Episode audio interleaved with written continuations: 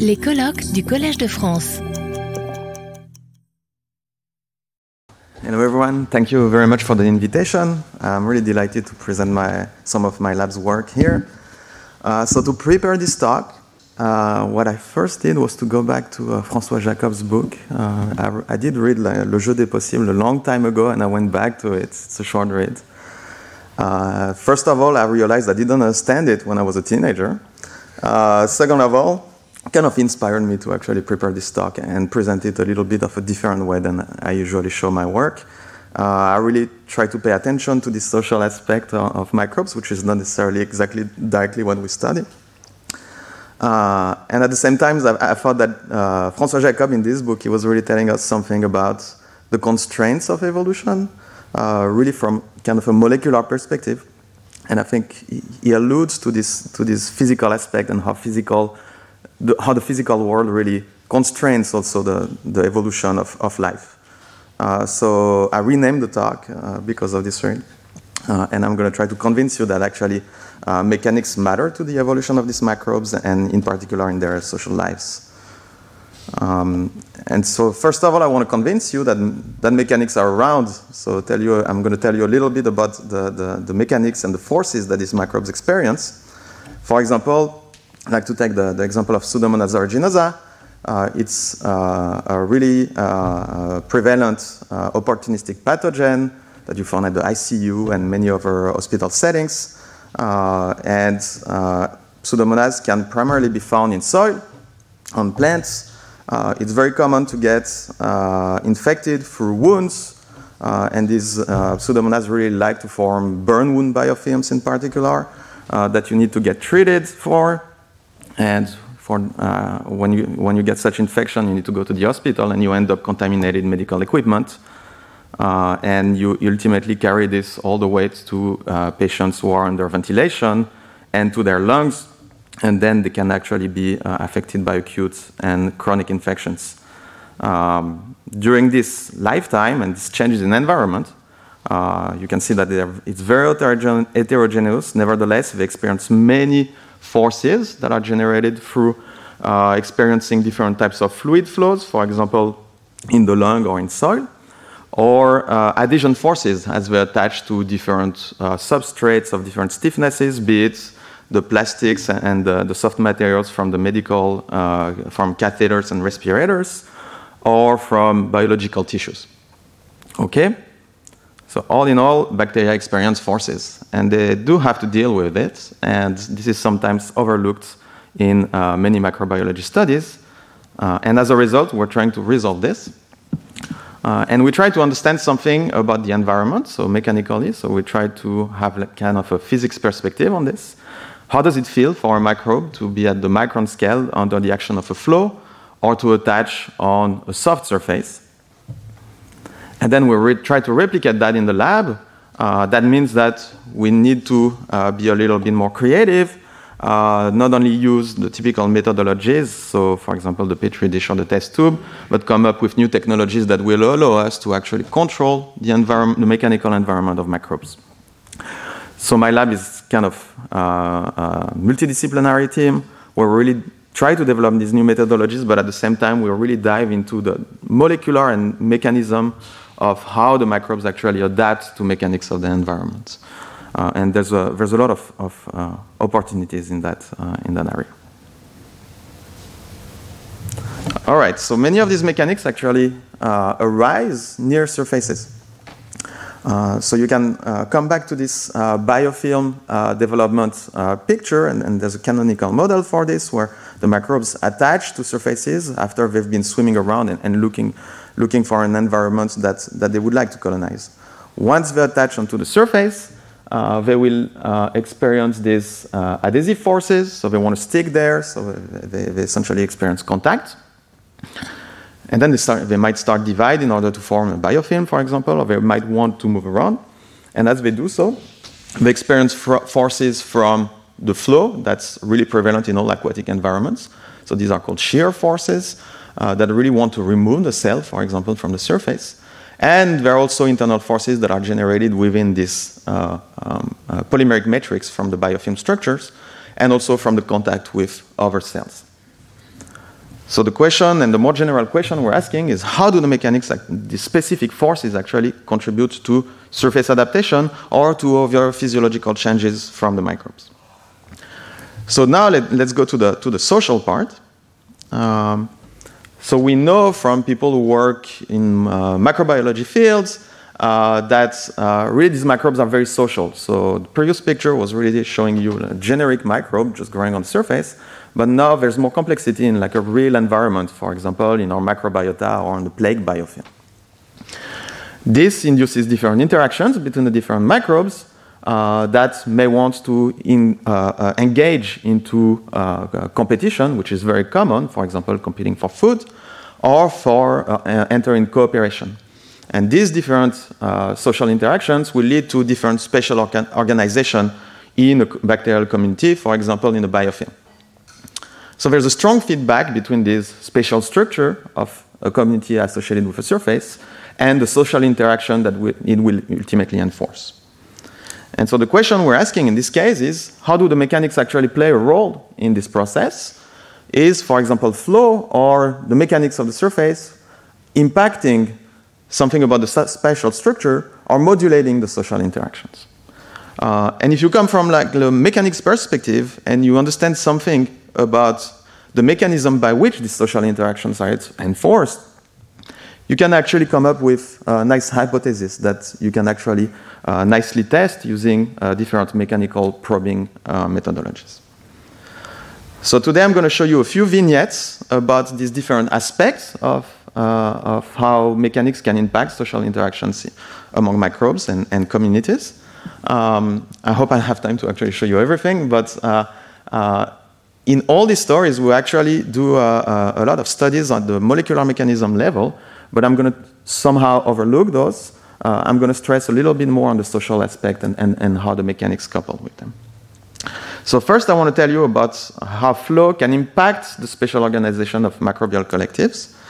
Uh, and we started uh, getting into this uh, because we had an interest in biofilms from this very interesting uh, uh, freshwater bacterium called Caulobacter crescentus. We knew that Caulobacter actually uh, colonizes many environments in, uh, in flow, so freshwater and, and, streams of water and lakes. And we were just curious about the different uh, um, strategies that it would actually take to colonize flows of uh, distinct intensities. And so, for example, we, the, one of the first experiments that Tamara actually ran was to grow biofilms of Caulobacter crescentus in weak versus strong flow, which is very much uh, something we would do to actually gain intuition about the morphogenesis of this biofilm. And what she saw was first, the, in weak flow, the biofilms form very rapidly, as you could see in, in this movie, uh, in contrast with a strong flow uh, uh biofilm experiment where the colonies are actually forming, they form very nicely, uh, but they end up forming very slowly in comparison. At the end of the movie, you can see that there's, there's uh, in the same amount of time, a very small proportion of the, of the surface that's covered. And by looking at the movie, which, is, which are time resolved here, we could gain intuition about the mechanism that, by which these differences would occur. And something came to, uh, to Tamara's mind that was linked to swimming motility because she could see that the, the, the, bacterium in weak flow were able to swim a lot, but we couldn't see really this in strong flow environments. So really, the flora really had a strong impact on the biofilm architecture. So we decided to come to physical aspects and physical modeling of this phenomenon to try to understand it uh, from, from the mechanics perspective. And we went back to this uh, idea of uh, the dimorphic lifestyle of Caulobacter, which doesn't divide like E. coli into two nearly identical daughter cells from a mother cell, but it uh, uses an asymmetric division and a differentiation process to actually uh, reach the ability to uh, divide. So the mother cells are very sticky. They stick on the surface using this uh, polar uh, stock and what we call holdfast, which is extremely strong glue. And then it uh, performs fission to generate these daughter cells that are essentially shed into the fluid. And this daughter cell can either attach near its mother, right into uh, the direction of the flow, or uh, move away from its mother and colonize other environments using swimming motility. So when this cell is in flow, it can swim. Uh, and when it swims in the absence of gradient, it swims in random directions. So it somehow uses like diffusive-like trajectories, and then it can land back on the surface. But when there's a stronger flow, it's actually carried away by the flow predominantly. And this is reminiscent of a problem in, in, in transport phenomena, and you can derive a non-dimensional parameter associated with the probability of encountering the surface that depends on the speed of the flow and the swimming motility, which is modeled as a diffusive co diffusion coefficient here. And this uh, non-dimensional number is very reminiscent of what we call a Peclet number in engineering. And this Peclet number happens to be very much used in engineering to quantify how much different solutes actually can mix into one another. And so with this intuition, we decided to look a little bit more into how flow can actually impact the spatial organization of these microbes, uh, uh, in particular in, in Colobacter, uh, because that was the, the system we started working on. Uh, but again, I want to stress on the fact that in nature, we find these very much uh, uh, mixed communities of microbes. This is the example of a plague biofilm. These microbes can be found as uh, uh, isolated. So, for example, this, this blue Lotropia strain is actually segregated from uh, the Prevotella and the Streptococci uh, strains that are essentially in green and, and, uh, and orange that like to, to, uh, to mix with one another, essentially. So, again, I want to stress on the fact that the social interaction really depends and are coupled with the relative positioning, so the spatial organization of the different clones. And we want to know if now the flow impacts that because we gain this insight from this mixing problem. And so when we mix two different Colobacter crescentus strains uh, uh, that are actually expressing two distinct fluorescent proteins, the identical strain backgrounds, they have no interaction socially. But just from the action of the flow, we can clearly see that in weak flow, they mix a lot from these diffusive-like trajectories that really scramble the initial organization to strong flow where there's a very strong spatial structure uh, where swimming motility actually uh, is mitigated by the fact that flow is very directional and getting the cells out of the, of the device. So uh, here we're just showing confocal stacks uh, at saturation of the surface, so there's no effect of the lower saturation of the strong flow environment. So at the end of the day, the flow really exacerbates the lineage segregation. Like the, the, this is something that is imposed onto social, future social interaction with these microbes. So there will be a, an impact on social interaction. Colobacter is, however, not super social. So we wanted to understand whether this flow could actually have an impact directly on the social interaction, and we decided to, uh, to, to think a little bit how microbes can actually uh, uh, talk to one another and communicate with one another by looking into the, the, the chemical communication and, and uh, chemical interactions between different clones of microbes. Uh, and this can be uh, an, an, effect that's going on through metabolism or signaling like quorum sensing. But one of the most social community of microbes that can be found on there is really the, the gut microbiota. So hundreds of species, uh, very dense population that you can see here uh, on this uh, cross-sectional view. Uh, so this is an intestinal epithelium section. So you can see the, the epithelium here, the mucus layer that separates the microbes from the epithelium and the dense community here labeled by uh, uh, fish. Uh, so at least we can, we can see some spatial structure here as well. Um, and there's many reasons to think that in response to the different dietary changes in the gut, um, these microbes will actually respond differently depending on the flow. And so we wanted to kind of highlight that in, in a real microbiota system. And so we took on the challenge to actually grow these microbiota communities in a microfluidic device and, and study them uh, at a single cell level. And this is the work done by Jeremy.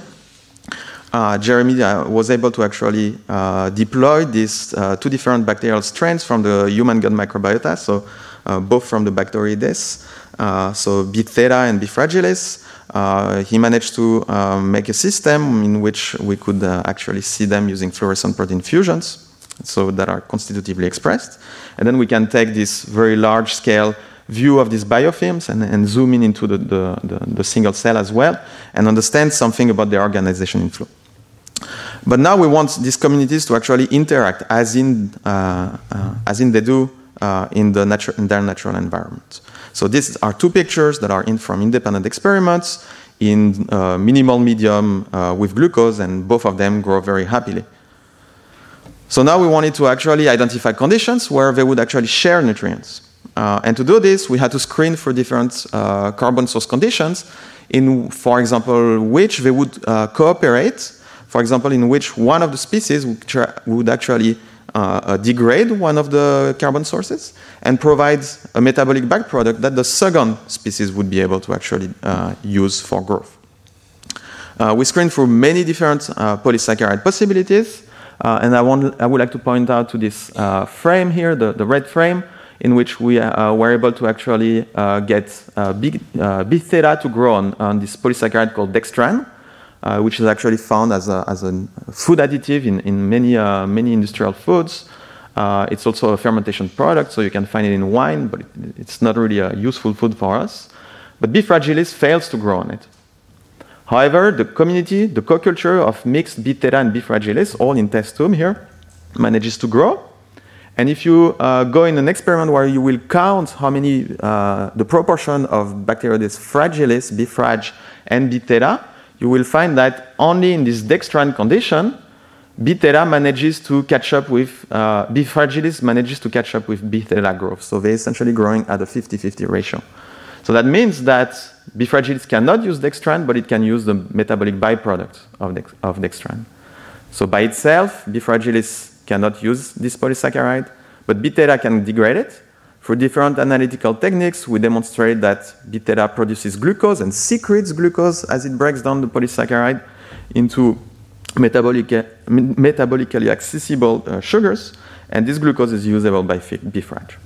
All right, so this is all in a test tube. What happens in flow under the action of a force?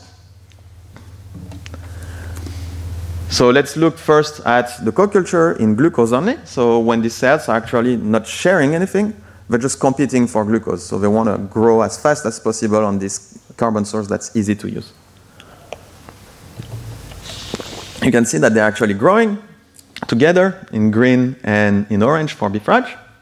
Uh, and they're actually quite mixed. Uh, and I think at the end of the experiment, we'll approximately get 50-50% uh, percent of B-frag and BT they grow at the same rate. But now when we're actually uh, making them cooperate, so we're forcing them to cooperate by feeding dextran to the Bacteroides uh, theta biofilm, so that it produces glucose for B-frag. And we see that B theta really wins now, okay? It's the primary utilizer. But B fragilis manages to grow as well. Uh, and actually, it grows in very nice biofilms that are highly uh, uh, um, uh, structured. So there's not much mixing, but B, B. fragilis really manages to, to grow. And the second observation we have is that there's not much growth of B. fragilis at the front, but it's more downstream into the flow. Uh, we can really compare the B. fragilis, uh, quantitatively, the B. fragilis uh, uh, to B theta nearest neighbor distance. This nearest neighbor distance is showing you how much structure varies. So there's a much longer distance in these clusters in dextran than in glucose, where there's a lot of mixing and most likely a lot more competition. So really here the nutrient sharing is really structuring the microbiota biofilm and the flow really impacts the relative positioning of these different microbes. But if we go further, actually the flow can push this all the way to actually control the, the composition of the community. And we discovered this by introducing uh, and uh, by uh, further increasing the flow intensity. And so in this experiment, it's the same condition as, as you saw previous, previous, previously, excuse me except that the flow is increased by a uh, threefold factor, and you can see that B. fragilis fails to grow. Uh, in glucose, the, in the same condition, uh, B. fragilis would still grow, so we st would still get 50-50% of the both species, whereas the community of B. fragilis collapses as a function of of flow increase. So at the end of the day, we know that increasing flow really pushes the, the, the, the, glucose concentration landscape and transport the glucose out of the device, here the microchannel, uh, to really reduce the community composition. So at the end of the day, we have our BT, so B theta, that's releasing glucose out of the dextran metabolism. Uh, if there's no flow, you can get this nice mixed biofilm without much structure. But the flow will transport the glucose uh, uh, metab uh, metabolic byproduct from dextran uh, degradation. If the flow is weak, we can get a spatial shift in the B theta in the B fragilis population. But if you increase the flow too much, you can really get reduced diversity.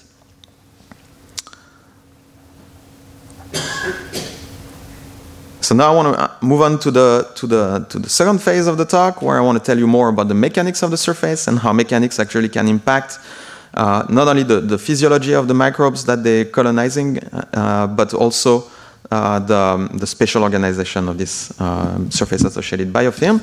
And this takes specific, uh, special meaning when you look at these microbes when they're growing actually in vivo on, uh, for example, on human tissue, for example, on human epithelia, on the mucus.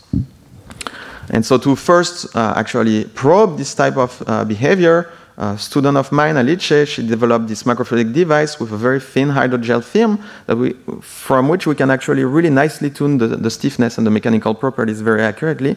And it's so thin that we can still do this nice high resolution microscopy uh, visualization of the microbes adapting to different stiffnesses. Uh, and so she started investigating this in Pseudomonas aeruginosa. Uh, she was very curious about different medical devices of different stiffness, and she deployed these uh, two different PEG hydrogel of different stiffnesses, uh, where she uh, was able to demonstrate that Pseudomonas form different types of biofilms on uh, softer versus stiffer uh, substrates. It happens that soft surfaces really stimulate this clonal biofilm growth, whereas the stiffer ones are actually really promoting this uh, spreading of the cell. Uh, and uh, it was obvious us, from these movies that uh, the spreading was coming from a specific motility system in Pseudomonas that we've been working on for quite a long time, which are dependent on type 4 pili.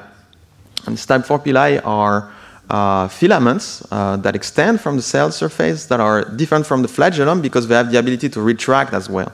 So they act as grappling hook on the surface. So these type 4 pili really are extending and retracting through uh, phenomena of extension and retraction via polymerization of protein subunits at the inner membrane of the cells. Uh, the cells use uh, extension motors to actually polymerize and retraction motors to depolymerize. So these are ATPases.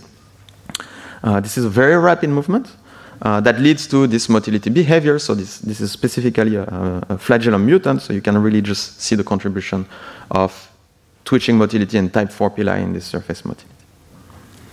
So supposedly, when a cell wants to move using this type 4 pili, they will extend the pilus, attach it onto the surface, generate the retraction force, and pull themselves forward. So in the context of these hydrogels, we were able to actually track these cells uh, over a long time scale. And then using these tracks, we can actually uh, compute the displacement of different cells as a function of the different stiffnesses. And here you're looking from the softest all the way to the stiffest hydrogel substrate. Uh, and we're superimposing these tracks all together, and you can see that when the, the stiffness becomes uh, very high, we get a very strong spreading of the cells, which just go much faster. And so this is clearly uh, uh, linking the twitching behavior to the different uh, mechanically induced changes in stiffnesses. Um, this is not the way to tell me the end of the talk. it's actually almost there. Almost there. Okay, I'm going to finish on this story then. Um, so this was validated by looking at uh, uh, a type 4 uh, retraction motor mutant that you see on the right. So the two first movies are the same as before. And on a very stiff surface, the mutant that cannot actually use type 4 pili is actually forming the same biofilms as the ones that you see on the soft surface. So we learned a lot about how uh, this actually impacts antibiotic tolerance in the biofilm, and it happens that the, the the condition in the middle, actually, uh, the, the pseudomonas is much more sensitive to the condition on the left. Uh, but then we looked into the spatial organization of the resulting biofilms. Uh, and again, we have this experiment where we mix two different species of, uh, uh, that are expressing two different fluorescent proteins, so the identical wild type background, uh, but expressing red and green fluorescent proteins. And what you can see is that the resulting spatial organization at the end of the experiment, so for example at 40 hours, we get very much clonal biofilms in, uh, uh, in the soft substrate, and there's very little mixing. And when there's mixing, it's really two biofilms that are adjacent to one another. But there's a lot stronger mixing when the cells are actually growing in much stiffer substrate. So ultimately, the substrate mechanics really now impact the relative positioning of these different clones that will enforce also different social interactions. So I'm going to try to uh, stay on time and quickly finish with uh, this other idea that uh, this motility system uh, in Pseudomonas twitching is uh, uh, mechanically regulated Uh, and it's not just a very passive motion that uh, you can imagine where the cells go straight. We had many questions related to this. Uh, and it happens that we knew from uh, a few years ago that pseudomonads actually actively respond to surface contact, and they do so by upregulating many virulence factors, so they become more pathogenic when they touch the surface. Uh, I'm happy to tell you uh, more about the nature of these changes, but what was very interesting about the, the mechanism by which they do this sensing is that they employ this type 4 pili and the retraction of this type 4 pili to upregulate these different virulence factors on the surface, but they don't use only this type 4 pili that are useful for motility, they also used a sensory system that's usually associated with chemotaxis to actually respond at the transcriptional level. So we've explored a lot of these aspects in, in my lab in the past few years. Uh, I want to uh, go to directly to this idea that this chemotaxis system allows these cells to actually deploy their pili at the right place at the right time in order to move forward. Okay, so in order to move, a cell doesn't make only one pilus, it makes many.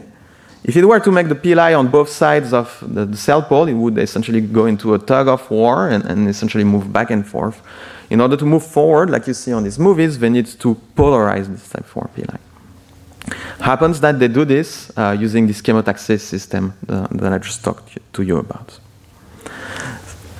There are many uh, uh, subtleties to this chemotaxis system. I don't really want to get, get too much into it. Uh, what I want to tell you is that the main hypothesis was that this chemotaxis system had a feedback from the pilus, all, uh, uh, all the, from the mechanosensing of the pilus to its motility behavior by modulating uh, the deployment of the, of the different extension motors. So I'm just going to take an example of this where we're looking at the motility behaviors and phenotypes of different mutants, key mutants that were actually uh, regulators of the mechanosensation here. So if you look at the wild type trajectories of these cells, you can see that it's spreading nicely around. There's one mutant that we found was actually generating this kind of jiggly motion where the cells go back and forth. And then we had one mutant where the cells all move forward. Uh, and this has an impact on collective motility because it's exacerbated when cells actually encounter one another. So when a wild type cell encounters another cell, it will tend to reverse because it mechanosenses its, its, its collision. But this mutant that seems to go forward all the time, it essentially runs into the other cell and doesn't really pay attention to it. So just picture that in the, in the metro in the morning, that, that can be chaotic. Well, in fact, it can be chaotic because when you look at the collectives, the wild type is very well organized the cells manage to find one another in order to uh, meet at the leading edge of, this of these biofilms and, and essentially spread on the surface very efficiently as collectives. This mutant that doesn't have this ability to mechanically sense its neighbors, it's actually very good and much faster than the wild type and moving individually. But when it comes to collectives, it's very lousy. It just gets stuck in the back. Okay? So there's a lot of jamming, and these cells are really trapped in the center of the colony, and ultimately the collective behavior is really uh, inhibited. So this really, this mechanosensitive control of reversal is, is a very interesting way for these cells to actually synchronize the individual motion in order to generate effective uh, um, uh, collective motion. Okay, so for the sake of time, I'll, I'll skip the, the, the mechanisms, uh, and I just want to end on this idea that really the mechanosensing here of different neighboring cells and during mechanical encounters between different cells actually is mediating this collective behavior. And we're actually looking into more of the physical mechanisms of, of this uh, uh, mechanotaxis now. Uh, and I want to, uh, to finish up, I want to stress on this new idea that we're actually trying to understand this type of phenomena in contexts that are closer and closer to human infection, and that's why we're developing these organoids. Uh, we did this with Knut on the, on the gut aspect. Now we're doing this for the lung. So we're looking at this effect of, collective migration on the mucous surface uh, using transparent mini organs in the lab that essentially replicate the physical environments that microbes should be interacting with uh, in patients, we think. All right. With this, I'd like to thank my team, and particular uh, Marco, Lorenzo, Jeremy, and uh, Tamara, who left us, so she's not there anymore. And I'll be happy to take your questions. Thank you. Thank you very much. Retrouvez tous les contenus du Collège de France sur www.colège-2-france.fr.